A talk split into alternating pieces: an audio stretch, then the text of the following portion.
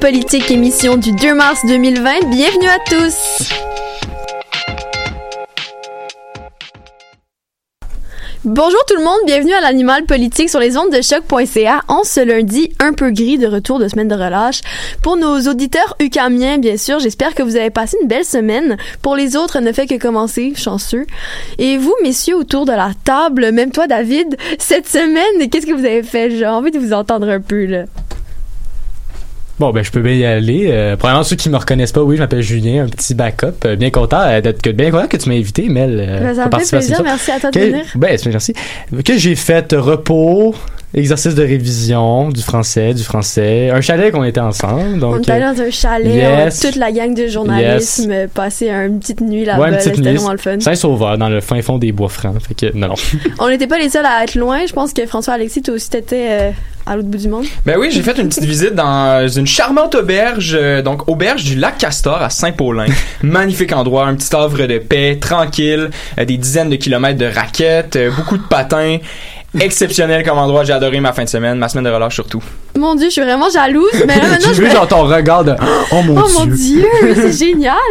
Mais moi j'aurais bien aimé pouvoir euh, aller aussi loin, mais bon, c'est pas grave, j'étais bien en petit appartement au chaud. Mais moi, je me sens vraiment joyeux aujourd'hui parce que je suis la seule fille au studio. c'est drôle parce que à la session dernière, on était que des filles autour de la table, donc là c'est le fun, différent, dynamique. Mais c'est aussi exceptionnel, je dois dire, parce que Marguerite et Claudine ont eu des empêchements ce matin, mais elles auraient vraiment beaucoup aimé être là.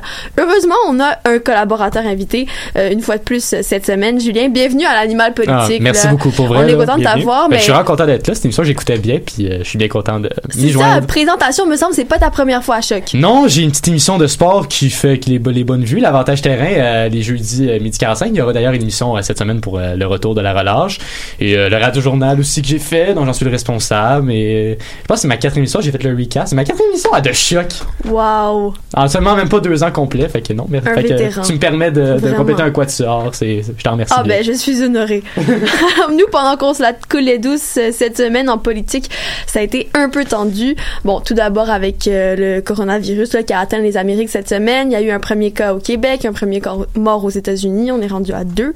D'ailleurs, il y a eu la situation des blocages ferroviaires aussi, les Wet'suwet'en, dont François Alexis nous avait parlé il y a deux semaines d'ailleurs, qui n'a cessé de faire parler d'elle. Le gouvernement a assuré avoir conclu une entente avec les chefs héréditaires. Par contre, ce matin, on voyait que les barricades étaient toujours en place à Kanawake. On n'a pas vraiment les détails de cette dite entente non plus, donc c'est tout un peu flou, je crois.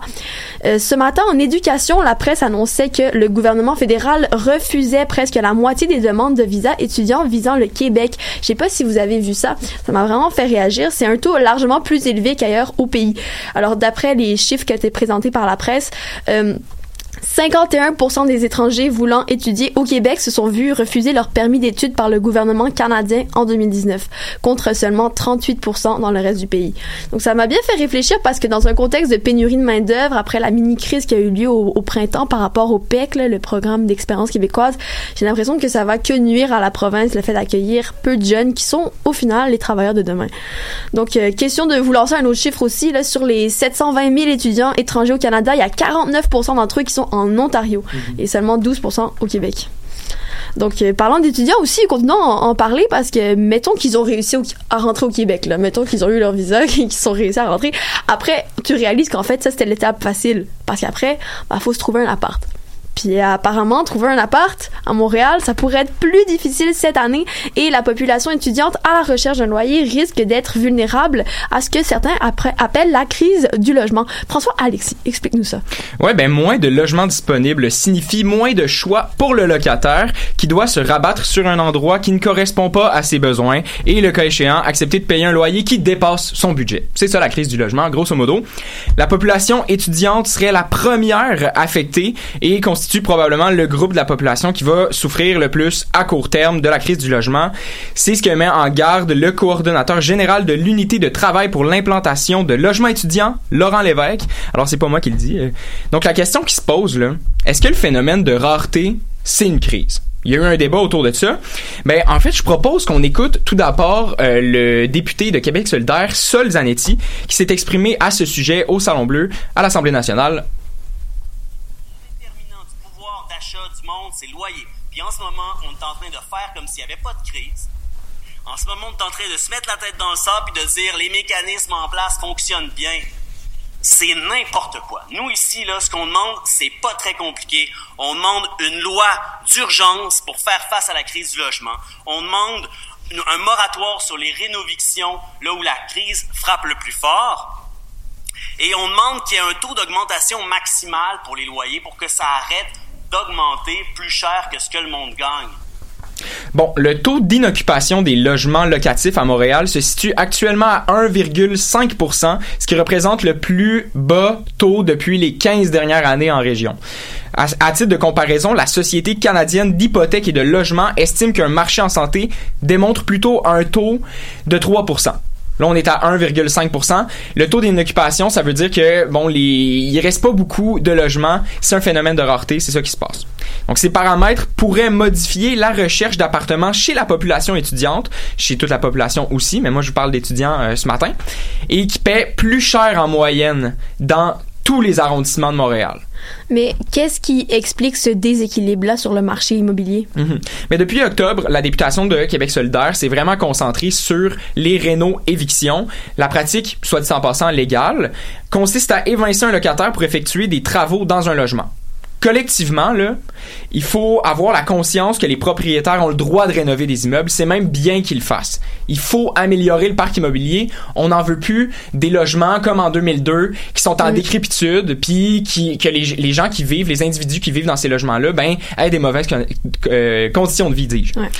Donc, collectivement, faut comprendre ça. Ceci dit, le house flipping, là, cette pratique qui consiste à acheter, rénover, revendre des propriétés met à mal le marché immobilier et spécialement lorsque les rénovations visent à transformer des grands logements en plus petites unités avec un profit à la clé.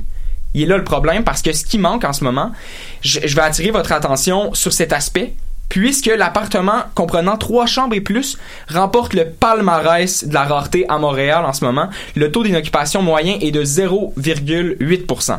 La pratique s'exécute au détriment des familles qui ont besoin d'un endroit assez grand pour accommoder la marmaille. Mhm. Et dommage aussi pour les étudiants et les étudiantes qui courent les annonces des grands logements pour héberger une colocation. Pourquoi le taux d'inoccupation est aussi bas en ce moment? Mhm. Mais premièrement, euh, les- il y a plusieurs facteurs. Il y en a trois principaux. là. C'est que les jeunes d'aujourd'hui demeurent locataires plus longtemps que les jeunes d'il y a cinq ans. Là, c'est pas moi qui le dis encore une fois, c'est l'économiste Francis Cortellino de la Société canadienne d'hypothèques et de logement qui a formulé des pistes de compréhension là, pour se faire une tête sur ce qu'est la crise du logement, si on peut la nommer comme ceci. Alors, euh, aussi un autre facteur aggravant, c'est la population des résidents non permanents, qui comprend notamment euh, les étudiants étrangers, euh, les étudiants internationaux, qui a explosé là, dans les six dernières années. Donc, ces gens-là occupent des logements à Montréal. Donc, ça aussi, ça fait en sorte qu'on a un petit peu moins de logements euh, pour nous. Donc, c'est tout à fait naturel, c'est une courbe euh, démographique normale. Puis finalement, c'est le vieillissement de la population, euh, donc des individus qui vont euh, vendre leur propriété afin de retourner sur le marché locatif, puisqu'ils veulent pas nécessairement s'occuper d'un immeuble, euh, d'un logement, d'une habitation complète, avec les responsabilités qui en incombent.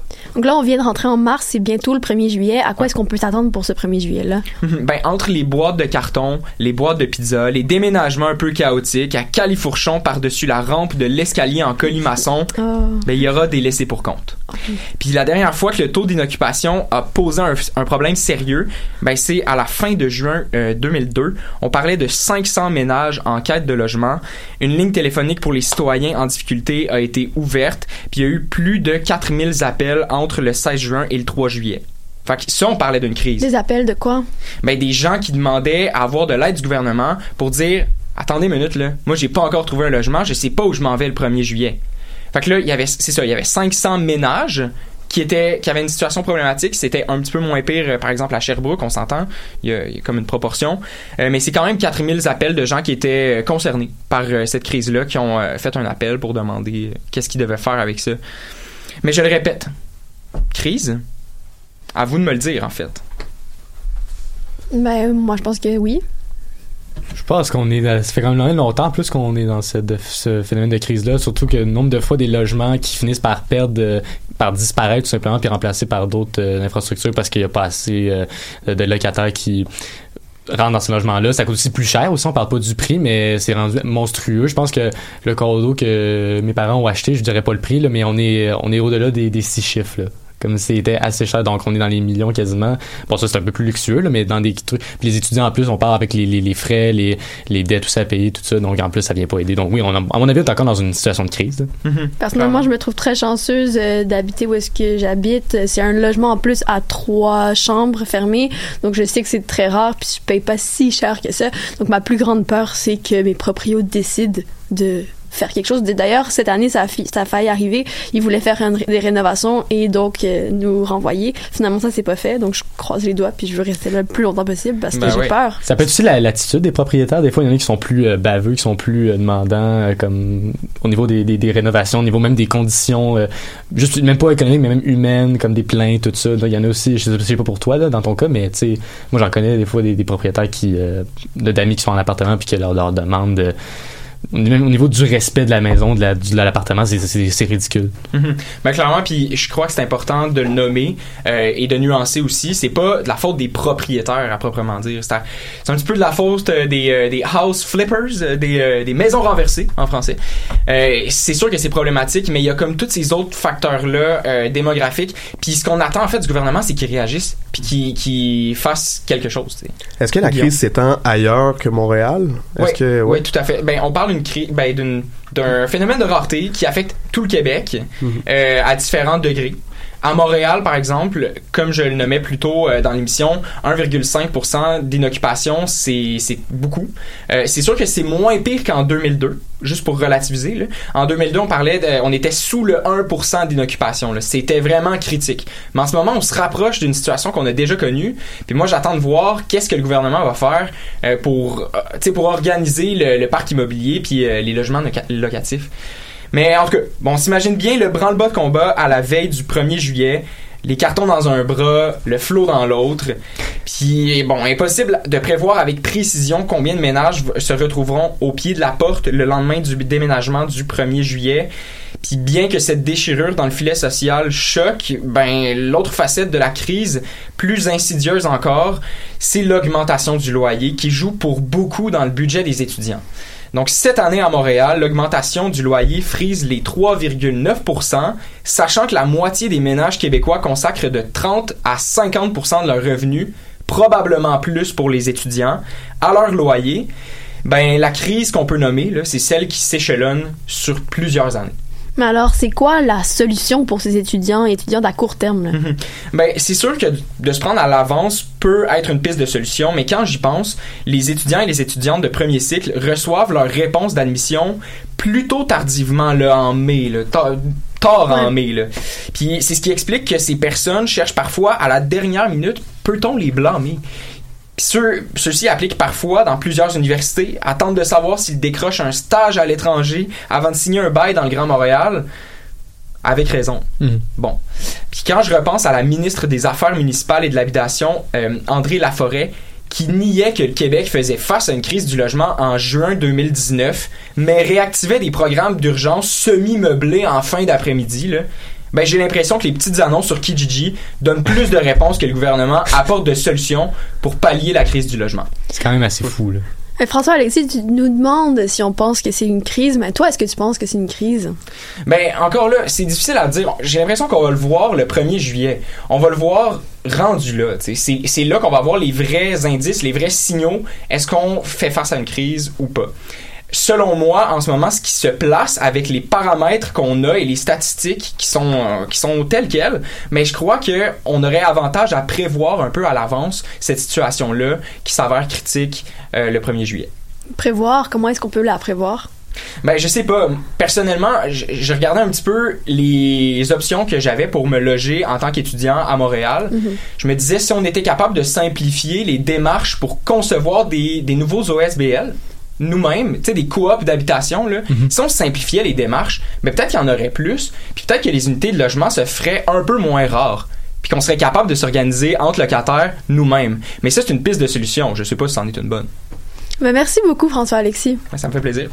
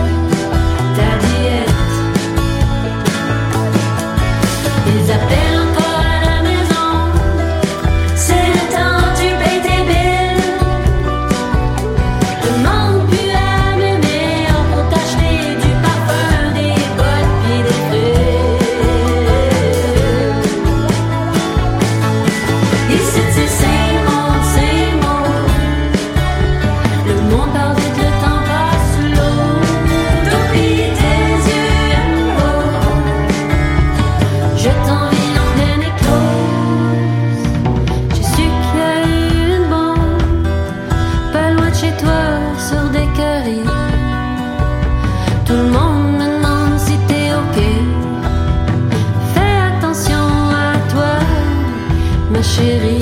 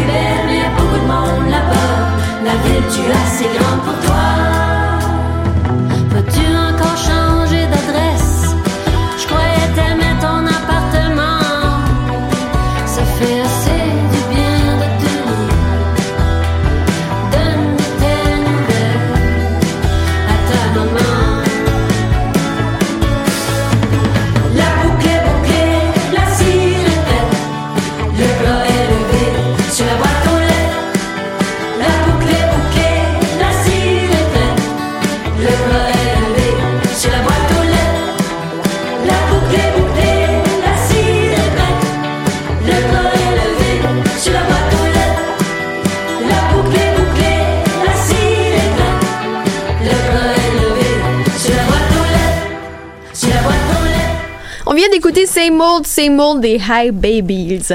On va passer maintenant à la chronique environnementale avec Julien Lachapelle. Mercredi dernier, la populaire revue scientifique anglophone Plus One a publié une étude concernant la recherche sur les pesticides qui était à l'origine de l'affaire de l'agronome Louis Robert. Donc, Julien, de quoi cette étude parle exactement? Bien, Mélanie, en fait, avant d'aborder le côté plus poétique, on va aborder un côté un peu plus scientifique. Donc, en quelques mots, cette étude qui a été financée euh, en majeure partie par des contribuables québécois révèle que des, et je vais essayer de dire le mot comme il faut, néonicotinoïdes, Yes.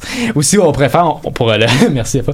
ou pour le reste, mettons, de la chronique, on va les appeler les insecticides tueurs d'abeilles, qui, en fait, cette étude révèle que ces tueurs d'abeilles, si on peut dire ainsi, sont inutiles dans plus de euh, 95% des champs de maïs et de soya au Québec. Euh, selon l'expérience qui a été dirigée par la chercheuse en entomologie Geneviève Labrie, il n'y aurait pas vraiment de différence de rendement entre les parcelles plantées avec des semences traitées avec ces tueurs d'abeilles-là et celles qui l'étaient pas. Et ça a été confirmé tout ça suite à des expériences environnementales qu'on appelle en parenthèse des essais au champ menés sur 84 sites différents à travers la province en 2012 et 2016. Puis là, là, je vous entends, vous me dites, c'est quoi ça, des essais au champ? Donc, en gros, un essai au champ, c'est dans le fond une espèce de culture environnementale qui est réalisée justement dans un terrain de champ ou extérieur en général, qui est dans le fond euh, destinée à vérifier des informations qui ont été acquises précédemment par des raisonnements théoriques, mais dans des contextes plus intérieurs, comme dans des serres ou dans des laboratoires scientifiques. Donc, c'est de la passation d'infos de l'intérieur vers l'extérieur. Et pour continuer sur l'étude, euh, l'étude a démontré qu'en 2015, euh, au Québec, les semences enveloppées de ces tueurs d'abeilles-là étaient utilisées sur presque 100% des superficies de culture de maïs et sur plus de 50% des superficies de culture de soya. Euh, D'ailleurs, ces produits chimiques sont tout par après lessivés dans les cours d'eau agricoles, donc ça a entaché justement ces cours d'eau-là. D'après même à l'époque, le ministère de l'Environnement, qui était libéral, avait affirmé à l'époque que justement, on en retrouvait beaucoup de ces traces-là dans, dans, dans ces cours d'eau-là. Puis est-ce que ces insecticides, ils ont des effets plus dangereux qu'on pourrait le penser sur le monde agricole au Québec? Ben, si on se fie aux scientifiques euh, qui ont fait l'étude, en plus d'être complètement inutiles. En effet, c'est beaucoup plus dangereux, non seulement pour l'agriculture, mais même pour l'environnement en général. Euh, ces insecticides-là, ils sont pas aspergés euh, sur les champs comme d'autres pesticides pourraient le faire. Ils enrobent dans le fond les semences. Je suis pas un expert scientifique, mais de ce que j'ai compris, ils enrobent les semences que les agriculteurs achètent, puis ça les rend un petit peu indissociables, un peu plus pourrissables. Et il y a justement plusieurs producteurs agricoles qui s'étaient plaints à l'époque euh, d'avoir du mal à trouver des semences euh, non traitées. Et en plus d'être dangereux pour les abeilles, parce que comme le nom l'indique, ça s'appelle des tueurs d'abeilles, il y a les vers de terre, les poissons et également les oiseaux qui seraient également menacés par ce prédateur agricole, si euh, je peux dire ainsi. Est-ce que tu saurais pourquoi on l'utilise alors? Ça n'a pas été très, tellement été euh, dit moi personnellement je je sais pas vraiment beaucoup. Ce serait peut-être une question écologique vraiment mais il faudrait plus demander à des vrais scientifiques. Mais c'est vrai que avec ce que je viens de dire personnellement mais moi je lisais je vois pas euh, pourquoi on- il y a juste des bonnes des mauvaises ça, ça doit nouvelles être une question d'argent. ça doit être aussi une question Mhm. économique. Ce serait même peut-être même à la limite, si on veut être plus euh, chiant de guillemets, ça pourrait être une question politique, mais vraiment l'économie, comme tu dis, ah, peut-être parce que sinon, à, à la lecture de ce que j'ai vu, je vois pas pourquoi on continue à s'entêter avec ça. Ben, clairement, il y a une économie autour des Roundup. Ouais. Euh, ça fait rouler un certain marché. Euh, on, pense normalement à Monsanto quand on parle Mhm. de, de Roundup. Ouais. Euh, mais clairement, c'est une question de rendement. Là, juste pour Ben répondre oui. à la question, Euh, c'est sûr que le rendement est meilleur dans des champs au, en dépit euh, du sol qui va s'assécher puis devenir euh, assez euh, assez de qualité exécrable, on va le dire. Mais bon, c'est une question de rendement. Puis il paraît que c'est un miracle si cette étude a pu voir le jour. Pourquoi? Ben en fait, comme tu viens de le dire, euh, cette euh, histoire-là, en fait, cette étude vient conclure une histoire qui a été plutôt euh, rocambolesque dans le monde agricole au cours des deux dernières années. Euh, Geneviève Labrie a justement mentionné que l'étude a été effectuée dans un contexte difficile. Bon, je sais que Lila en a parlé la, semaine dernière dans sa chronique environnementale, donc je vais pas rentrer dans les détails, mais en quelques mots, en fait, c'est que dans le fond, euh, des chercheurs qui travaillaient euh, pour le Centre de recherche sur les grains, ou le sérum, si on peut dire ainsi, et qui travaillaient également sur l'enquête publiée dans PLOS ONE, ben, ils ont fait euh, l'objet de pression au sein de l'administration du sérum, notamment de la part de leur président, Christian Overbeek. Euh, euh, Christian, plutôt, pourquoi je dis? Christian Overbeek. Euh, cette histoire avait d'ailleurs occupé beaucoup de place euh, dans les médias au Québec à l'époque. Puis plusieurs scientifiques du projet avaient même fini par démissionner de ce centre de recherche tellement que les pressions étaient fortes. Quand même, pensez-y, quand c'est ton propre, ta propre administration qui te fait des pressions pour que tu arrêtes de, travailler là-dessus. Pour quelle raison ils le faire? Peut-être une raison économique, peut-être une raison euh, plus équitable parce que l'étude, évidemment, dresse un constat assez négatif. Mais quand même, pensez-y, ta, ta propre direction refuse ou te- te- t'intimide parce qu'il y en a clairement qui ont dit de l'intimidation qu'ils ont subi à tel point qu'ils en ont perdu beaucoup la compagnie Serum je pourrais pas dire l'effectif combien mais il y a beaucoup de, de scientifiques qui ont par, par ailleurs signé euh, justement euh, euh, cette étude là puis cette ingérence justement du domaine privé dans la recherche publique avait été dénoncée par le populaire agronome et lanceur d'alerte euh, Lou Robert qui avait été congédié par le ministère de l'Agriculture en raison de, de son alerte. Mais bon ça vous en avez déjà parlé à l'animal politique hein, donc je vais pas rentrer plus dans les détails. Mais comment il a réagi face à cette étude donc? je dirais que sa sa réaction a été très, très, très, très positive. Vraiment, non, vraiment, non, vraiment, ça a vraiment été, il a vraiment, il a vraiment adoré. Il s'est réjoui surtout du fait que les résultats ont été vérifiés et validés par des experts internationaux de la communauté scientifique. Donc, pas juste une ressource plus locale. Vraiment, c'est un sujet qui a englobé la planète, littéralement, au point de vue scientifique. Et il a également affirmé que les normes éditoriales et scientifiques de Plus One, une revue scientifique qui exerce euh, son- son- ses exercices depuis très longtemps, je pense depuis 2002 environ. Et puis ça surpasse toutes celles des périodes de- des contenus scientifiques euh, du secteur agricole et des contenus de d'autres revues, de d'autres études qui ont été faites au Québec, mais que dans le fond c'était plus convaincant. Et d'ailleurs, je sais pas si vous savez, mais ce travail de recherche lui a été dédié. À la fin de l'article c'est dédié en hommage ou euh, dédié à Louis Robert. Euh, c'est Geneviève Labrie qui, qui a pris la décision parce que c'est la directrice de l'étude qui a pris la décision de le faire parce que selon elle c'est un homme qui a suivi ses valeurs profondes de vouloir une agriculture saine au Québec et qui a vraiment joué sa carrière à la limite pour essayer de défendre les intérêts euh, de la recherche plus indépendante. Puis j'en ai parlé un petit peu tantôt mais il est également important de savoir que l'étude de Plus One a été signée par cinq auteurs dont trois scientifiques qui étaient démissionnaires du sérum. Évidemment Geneviève Labrie pour des raisons évidentes il y a euh, Gilles Tremblay et il y a également Annie-Ève Gagnon qui justement euh, en entrevue avec la presse et Radio-Canada en fait avec tous les médias a dit euh, quelques propos qui m'ont beaucoup intéressé. Elle, a dit entre autres qu'elle a- que plusieurs opinions perceptions et même des informations avaient teinté et taché le dossier mais qu'au final il réussit à, démontrer que l'utilisation de ces tueurs d'insectes de- d'abeilles là plutôt c'est pas justifié dans la majorité des, des champs du Québec. Donc elle confirme un peu plus l'étude qui a été amenée par le magazine Plus One Puis on sait également que les producteurs du grain du Québec avaient fortement critiqué le travail des chercheurs en plus de l'administration du sérum. Est-ce que ces derniers sont satisfaits des résultats au final? Eh bien, je vais t'avouer que quand tu faut vraiment essayer de lire entre les lignes parce qu'il n'y a pas eu de réaction comme vraiment en- Officielle. officielle comme comparé ben il y a eu une ré- non il y a eu une déclaration officielle mais je parle au niveau du ton Mm. c'était pas comme c'était dur de savoir s'ils étaient contents s'ils étaient déçus mais si on se fie aux entrevues qu'ils ont accordées euh, entre autres le directeur général du groupe qui est le seul à avoir parlé aux médias suite à la publication qui s'appelle Benoît Legault justement euh, il a mentionné que le groupe allait prendre plus en détail euh, en connaissance avec plus en profondeur euh, les résultats publiés et qu'ils allaient montrer à leurs membres les informations pertinentes sur quels critères est-ce qu'ils vont se baser pour décider qu'est-ce qui est pertinent ou pas. Ça j'en ai aucune espèce d'idée mais bon à mon avis tout est pertinent dans l'étude. Euh, ils ont aussi toutefois tenu à, être- à rappeler à être quand même être favorable parce que pour eux c'était pas assez clair à être favorable à une plus grande disponibilité des connaissances scientifiques euh, vulgarisées dans ce secteur-là parce qu'évidemment ça fait des années que les domaines agricoles c'est peut-être pas nécessairement l'intérêt en plus qui euh, le domaine plutôt qui intéresse les Québécois mais c'est un domaine qui a Mhm. été grandement affecté. On parlait de la crise du logement mais les répercussions économiques sont aussi euh, fortes. Mais si on lit entre les lignes les- la réaction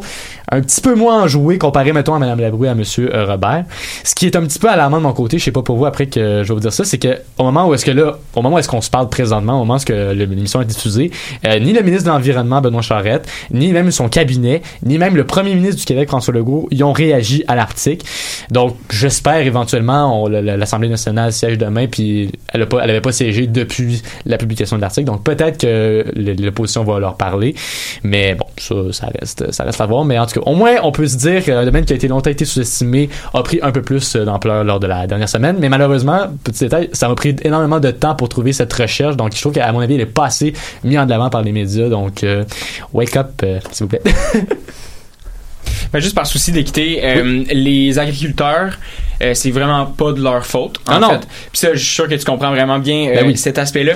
J'ai rencontré euh, moi-même des, des agriculteurs, des producteurs de grains pendant euh, justement la crise du propane euh, en novembre dernier. Mhm, ouais. Et ces gens-là me racontaient qu'eux autres, ils ont euh, des promesses de rendement à cause de ces, euh, à cause des grands euh, Monsanto de ce monde. Et déjà qu'ils travaillent dans des conditions très précaires, ben, Ben, ils doivent ça. faire appel à ces multinationales-là pour s'assurer un rendement au, au- bout de l'année. Parce que si il y a une catastrophe qui se passe dans le champ, puis qu'ils perdent tout, ben ils sont cuits. Ben, c'est ça c'est- qui se c'est passe. des pertes autres, financières, ils c'est ont des pas le choix de faire appel à des, à des, des grands Monsanto de ce monde. Ils ont, ils ont juste pas le choix. Ben ça c'est des pertes financières puis en plus déjà avec des conditions des fois météorologiques on pense surtout dans l'ouest plus dans l'ouest du pays qu'au Québec mais même au Québec on peut avoir des tempêtes de neige c'est déjà horrible ajoute des trucs comme ça ajoute des pertes économiques si la, la, la, la qualité des produits agricoles est pas bonne en plus donc Mais euh, c'est sûr, c'est sûr que l'offre est alléchante. T'as un, un- une grande entreprise qui vient de voir qui dit, euh, toi tu vas mettre du Roundup dans tes champs. Euh, contre ça, ben je vais t'assurer que si tu perds tout cette année, ben je vais écoper de ta charge financière que tu Mhm. vas euh, qui Ben va oui. t'incomber. non non c'est C'est sûr que c'est tentant pour ces gens-là déjà qui travaillent dans des conditions Ben oui. euh, assez moyennes. On est un peu dans une impasse aussi, j'ai l'impression. Là, tu sais, c'est comment sortir de ça à part punir ces grands producteurs-là, parce que les, pro- les petits producteurs, eux, va- jamais vont vouloir changer euh, leur façon de faire si ça li- leur nuit euh, à leurs euh, revenus. Mhm. Donc, euh, on va Ouais. voir ce qui va se passer là-dedans. Merci beaucoup, Julien. merci à toi Welcome back. Welcome back. Thank you. And now, ladies and gentlemen, allow me to introduce a very talented young man. He's got the soul, he's got the pipes, and he's as black as Jack. Let's hear it for Mackie Lavender. Take it away, Mackie.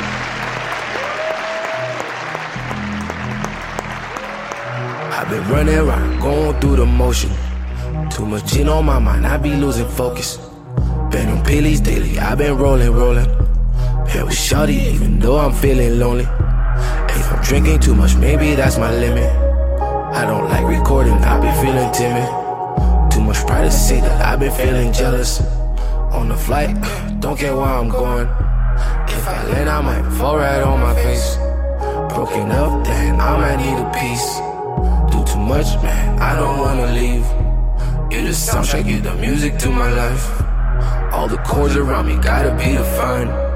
Where I'm going, man, I might need a sign. Do too much, man, I don't wanna leave.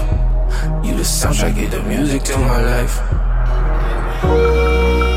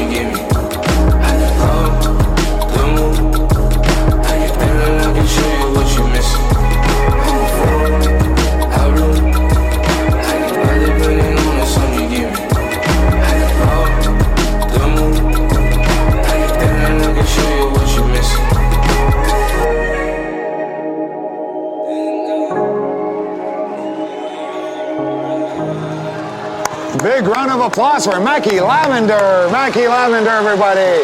Thank you, Mackie, for that beautiful trip around the world. Mackie Lavender. J'ai même pas besoin de le présenter. Mackie Lavender! Comme il dit, c'était Bloom qu'on vient d'entendre. La semaine dernière, Guillaume, tu nous as parlé du potentiel accord de paix entre l'Afghanistan et euh, les États-Unis. Et puis aujourd'hui, on, on en sait un peu plus sur la suite des choses. Ouais, euh, donc comme j'avais mentionné dans ma dernière chronique, il fallait qu'une réduction des violences de la part des talibans là, se concrétise pour une semaine pour qu'un accord de paix soit signé avec les États-Unis. C'est bien entre les talibans et euh, les États-Unis. Euh, et ben, ben c'est maintenant euh, mission accomplie, malgré le fait que 19 membres des forces afghanes et euh, 4 civils ont été tués durant la dernière semaine, ce qui est en soi là, une, une importante réduction en comparaison avec les derniers mois. Mais l'accord a été signé comme prévu samedi dernier à Doha, au Qatar, ce qui euh, officialise donc le retrait progressif de toutes les troupes américaines euh, dans la région dans les euh, 14 prochains mois. Euh, J'en avais parlé un peu la semaine dernière, mais il faut comprendre que l'accord, ben, c'est seulement la première étape pour, euh, pour parvenir là, à une vraie paix au pays. Euh, c'est ce qui manquait aux talibans pour qu'un dialogue puisse vraiment s'ouvrir avec le gouvernement afghan, ce qui peut maintenant débuter. Donc bref, on peut dire que l'accord signé euh, samedi passé représente une bonne opportunité pour les accords à l'intérieur du pays pour en arriver euh, éventuellement à une paix durable, mais évidemment ça s'annonce particulièrement complexe. Euh, même ce matin, là, les talibans euh, ont annoncé qu'ils allaient reprendre leur offensive contre les forces du gouvernement afghan après une trêve de neuf jours, donc euh, preuve que ça sera pas facile s'asseoir euh, à la table des négociations euh, pour les talibans et le gouvernement afghan. Merci d'être revenu sur la question. Tu voulais aussi nous parler d'une situation particulièrement inquiétante au Moyen-Orient en ce moment? Non, je vous parlerai pas du coronavirus, mais plutôt euh, du conflit concernant la dernière province de la Syrie, la province d'Idlib, qui est toujours sous euh, le contrôle des rebelles et des groupes djihadistes qui euh, tentent de soutirer le pouvoir au, euh, au régime de Bachar al-Assad depuis 2011. Euh, comme euh, je vous avertis, là, dans le fond, ça sera pas un, compte rendu exhaustif, vu que j'ai pas beaucoup de temps pour en parler, puis que c'est un sujet assez lourd. Mais je tenais quand même à, euh, à jaser tout ça avec vous, parce que ça semble pas susciter assez de réactions de la part des médias. Euh, bref, la province d'Idlib, euh, c'est euh, une province qui est située au nord-ouest de la Syrie, directement à la frontière de la Turquie. Et comme je l'ai dit, ben, c'est vraiment le dernier territoire contrôlé par les rebelles. Le gouvernement syrien a donc déclenché une offensive pour reprendre la province, ce qui a mené au plus grand déplacement de population civile depuis le début de la guerre il y a neuf ans. C'est plus que 900 000 personnes qui ont dû fuir la région depuis le début du mois de décembre face aux troupes syriennes qui avancent de plus en plus sur le territoire. Donc euh, le gros de la crise, en fait, ça provient du fait que la Turquie refuse catégoriquement d'accueillir les réfugiés syriens, jugeant que le pays serait euh, absolument incapable de gérer le, flux de population euh, massif. Mais en plus de ça, ben, la Turquie supporte ouvertement certains rebelles dans la province.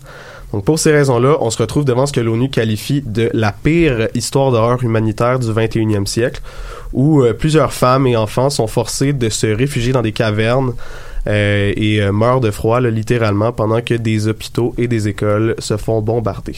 J'ai vu ce matin aussi que la Grèce euh, se battait contre le flux de migrants qui ne cessait d'augmenter. Donc euh, c'est vraiment pas euh, juste en Moyen-Orient, sachant que la guerre en Syrie implique plusieurs autres pays. Est-ce que cette crise humanitaire pourrait engendrer une crise plus politique entre les pays impliqués? Ben ça c'est certain. Euh, les principaux supporters du régime syrien sont la Russie et l'Iran, tandis que certains groupes rebelles euh, dans la province d'Idlib reçoivent principalement l'appui de la Turquie. En 2017, là, les trois pays que, que j'ai nommés, c'est, euh, il en était venu à une sorte d'entente assez souple, voulant qu'un cessez-le-feu soit effectif dans la région euh, de la province qui contenait, qui comptait à l'époque euh, 3 millions d'habitants. Euh, L'accord, mais ça prévoyait aussi un désarmement des rebelles, l'installation d'environ une douzaine de postes euh, d'observation opérés par euh, l'armée turque euh, dans la province. Bref, la voie de la négociation semblait être euh, celle que les principaux acteurs avaient choisie, euh, ce qui semble maintenant avoir été euh, qu'une simple mesure pour gagner un peu de temps. Depuis l'accord, ben, la Russie et la Turquie ont ignoré le cessez-le-feu à de nombreuses reprises et maintenant, ben, avec l'avancée de l'armée syrienne pour reprendre la province, supportée au sol par des groupes d'influence iraniens et dans les airs par des bombardements russes, ben, l'espoir qu'un accord puisse être conclu par des négociations est vraiment mort et enterré. là. Euh, pour l'instant, mais le régime syrien a fait des gains considérables dans la région et euh, semble avoir le dessus sur l'opposition en général. malgré un ultimatum lancé par le président turc euh, Recep Tayyip Erdogan qui, exigeait le retrait des troupes syriennes de certaines positions sans quoi un engagement militaire beaucoup plus sérieux de la Turquie serait mobilisé. Les combats ne sont pas près de s'amoindrir. Jeudi dernier, le 27 février, une attaque aérienne sur un convoi de ravitaillement turc et sur une base d'opération a tué 33 soldats turcs et en a blessé une trentaine. Et euh, Ankara accuse euh, ouvertement le régime syrien d'avoir mené l'attaque, malgré le fait que la grande majorité des attaques aériennes euh, tout au long de la guerre en Syrie a été menée par des avions russes.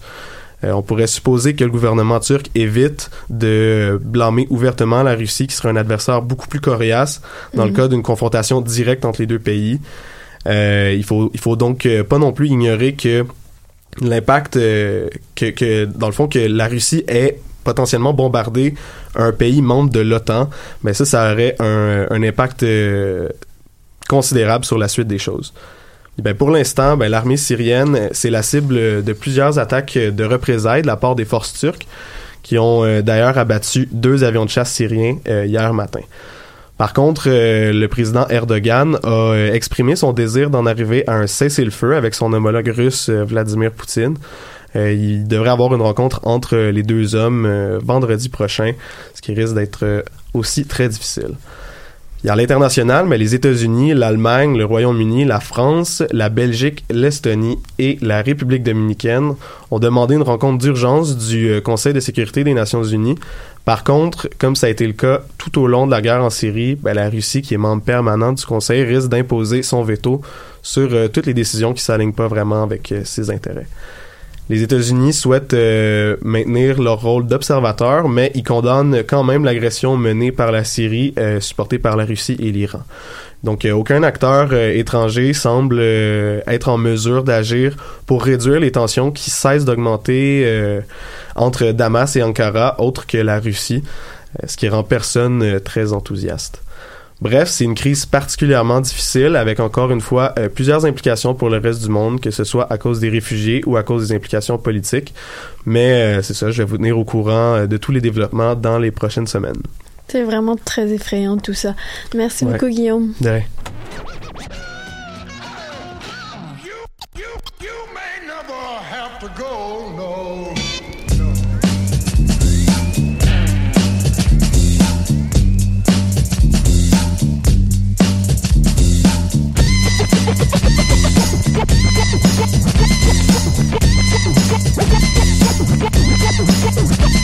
Me v'là, pêcheur, jamais à la pêche. Vu que la Bible dit que je suis quand même. J'ai grandi à cinq fois dans une bonne famille. Jamais vu ailleurs de bonne valeur de même, I mean. Citoyen exemplaire, enfin presque. La cour municipale peut quand même kiss mon ass, comme la TVQ slash la TPS. L'inflation sur le prix de la laisse verte, je vois des barres CS depuis que je vois plus à messe. Les stress de la vie me ruminent comme une vache. On est déjà longtemps après la bonne nouvelle. Ça qui me donne envie de skip le journal de merde. Dépoussiérer un Tao, donc une Bible. Quand t'as un peu de temps non rémunéré libre. Les bagnettes Philippe, ils disent qu'il y a toujours moyen de tout moyen. Et Dieu, c'est de la fin, la baïonnette.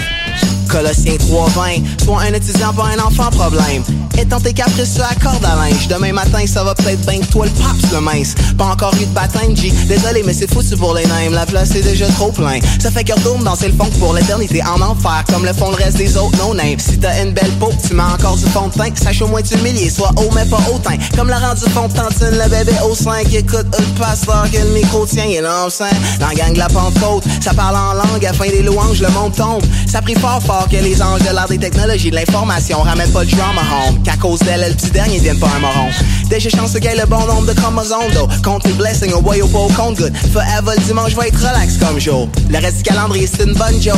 Ça fait que prends ça dans l'explical ta tête dans ton poncho Puis ça va être all good, t'es ça avec moi. Même si t'es pas avec moi, t'es quand même avec moi. Je parlais pas de nos idées mais de l'homme au sapétie Mais la tout nu en dessous des vêtements Je joue pas aux diables, t'auras pas peur de lui. C'est pas juste un poème farfelu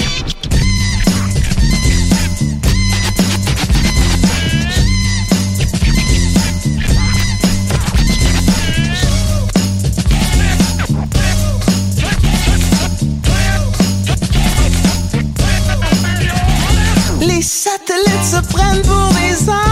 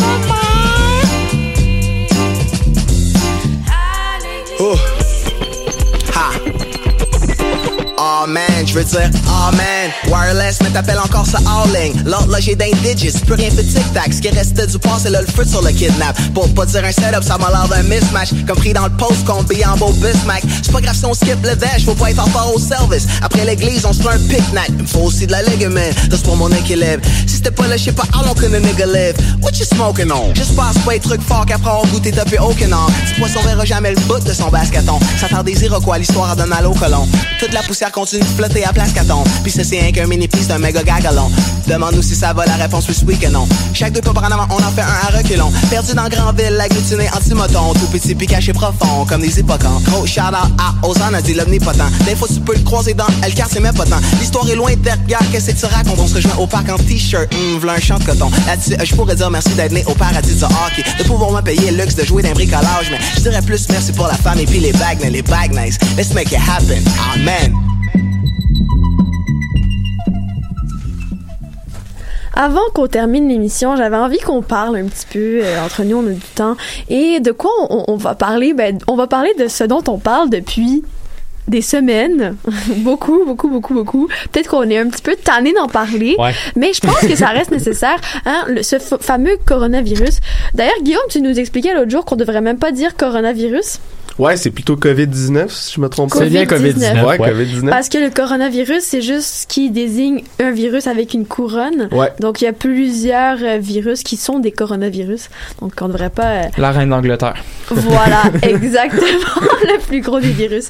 Donc, on a, on a des... On a Hey, tu c'est- vois? Non, ça c'était droit, ça, c'était très méchant. Ce n'est pas acceptable. Mais non. Moi, j'ai. J'aurais plus aimé que tu dises Donald Trump personnellement, mais ça c'est un autre Il n'y a pas vraiment une couronne, là. C'est pas pareil. C'est pas Oh, je m'en officiel. fous, c'est- je m'en fous, c'est une insulte là, pour lui. Bref, peu importe. Soyons tristes, on parle de choses tristes. Donc, on a, on a dépassé le bilan des 3000 morts. C'est pas drôle. Oh, cette semaine. Et euh, donc, euh, on, on a peut-être mal entendu parler, mais c'est vrai que c'est quand même euh, quelque chose qui prend beaucoup d'ampleur. Qu'est-ce que vous en pensez, vous? Est-ce que vous pensez que c'est aussi grave que ce qu'on dit, puis la place médiatique que ça prend? Est-ce que c'est justifié? Ben oui. Ben oui, tout à fait. Non, mais on parle de. Non, ok. Juste pour- tellement clair. Mettons les choses en perspective. C'est sûr que pour l'instant, au Québec, on sent euh, à l'extérieur de cette crise-là, mais il y a une véritable pandémie qui est en train de se passer au, au- sur le plan international.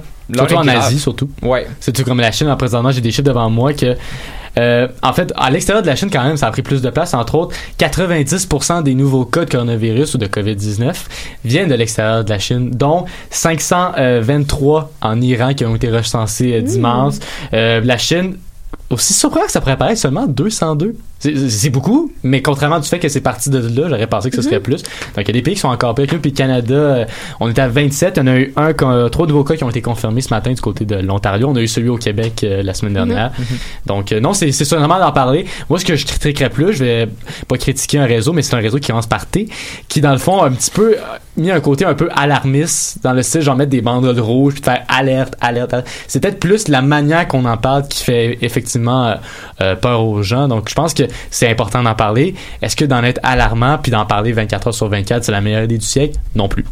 Ben c'est ça clairement parce que on est on a, des sujets comme celui de Guillaume euh, de tout à l'heure sont passés sous le radar un peu à cause de l'attention médiatique qu'on a accordée euh, au Covid-19.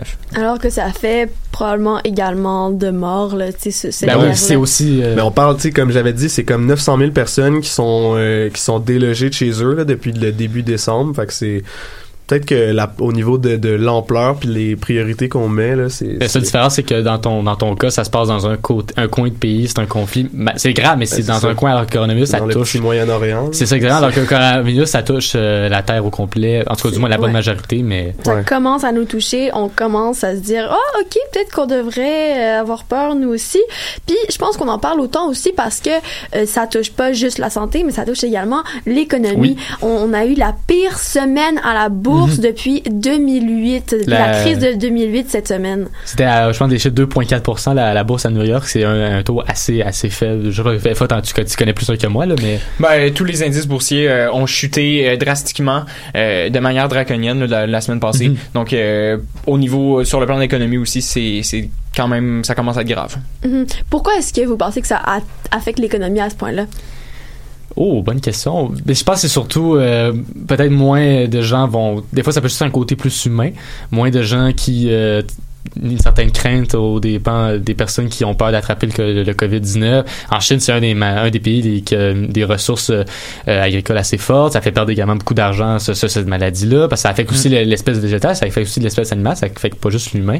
Euh, des services aussi euh, plus touchés, tout ça. Même si tu me permets un petit côté plus sportif, entre autres, si tu permets, les Jeux olympiques de Tokyo sont Ouais. menacés. Il y a eu deux grands prix de Formule 1, celui de Chine qui est un des plus payants, qui a pour l'instant été annulé. Annulé, Mm. décalé, puis encore là, ça va être compliqué à décaler. Les Grands Prix du Vietnam, qui en plus à sa première édition est en suspens, d'autres compétitions partout. Ça, c'est un point de vue plus sportif. Il y a même des spectacles culturels qui ont été annulés en raison de ça. Donc, c'est comme c'est comme tout le pas juste au niveau c'est comme toutes les sphères économiques de n'importe quel champ de, de la société qui sont affectés en raison de cette maladie là.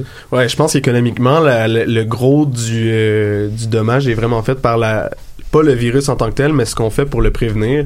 Fait que c'est vraiment, tu sais, comme en, en Chine, la fermeture des usines, euh, la, la, la, la fermeture des villes carrément, Mhm. là, tu sais, les, les, les vacances forcées. Surtout qu'on parle de la Chine, en plus, déjà un pays qui avait déjà des problèmes euh, Exact. de santé, des problèmes environnementaux. Là, en plus, ça, ça vient de la rajouter, ça, ça, ça aide pas beaucoup. Puis Ben, c'est c'est l'Asie, ça, c'est un, ouais. c'est un marché important euh, pour les accords euh, commerciaux et tout ça. Fait que ça- Ouais. c'est sûr que ça vient de, de pas L'industrie aider. touristique, les vols qui sont annulés. En les, plus, euh, ouais, C'est ça, la, la liaison Montréal-Pékin, Montréal-Shanghai a été annulée encore. Même ouais. celle Montréal-Tokyo serait, c'est ça, c'est des hypothèses encore, mais serait peut-être en mode euh, annulé. Et ça, ce serait un énorme problème pour l'aéroport Montréal-Trudeau. Puis d'autres euh, de- d'autres euh, liens à Toronto vers la Chine, c'est aussi bloqué. Donc, euh, c'est sûr que ça Mhm. vient pas aider. Ouais, fait que ça amène beaucoup d'incertitudes dans les marchés, ça amène euh, c'est des, des, des réductions de production, des choses comme ça. Fait que je pense qu'on n'a pas beaucoup de questions à se poser, à savoir euh, si le, le, le, le COVID-19 a un, un vrai impact économique, là, ça c'est certain. On parle aussi de mesures de quarantaine qui Mhm. touchent Ouais. euh, près de plus de cinq- 50 millions de personnes. là. Donc ça, ça veut dire 50 millions de personnes, c'est juste en Chine, qui ne vont pas travailler. Donc Mm. l'économie qui est touchée directement par ça. En It- C'est l'Italie d'ailleurs qui est le pays qui est le plus Oui. touché en Europe, C'est vrai. avec euh, quelques... Suivi de la France. Euh, suivi de l'Égypte. Ah ben c'est pas en Europe là, peut-être que ouais, je sais que c'est je sais que c'est l'Égypte euh, le second pas loin, mais ouais.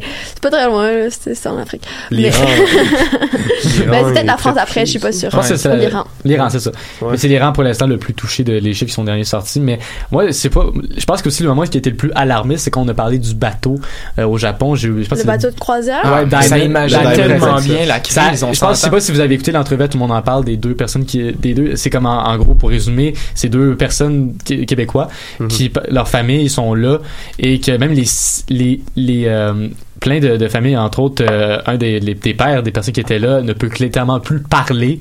Euh, la mère euh, de la fille qui a été à tout le monde en parle aussi a des problèmes avec des moments.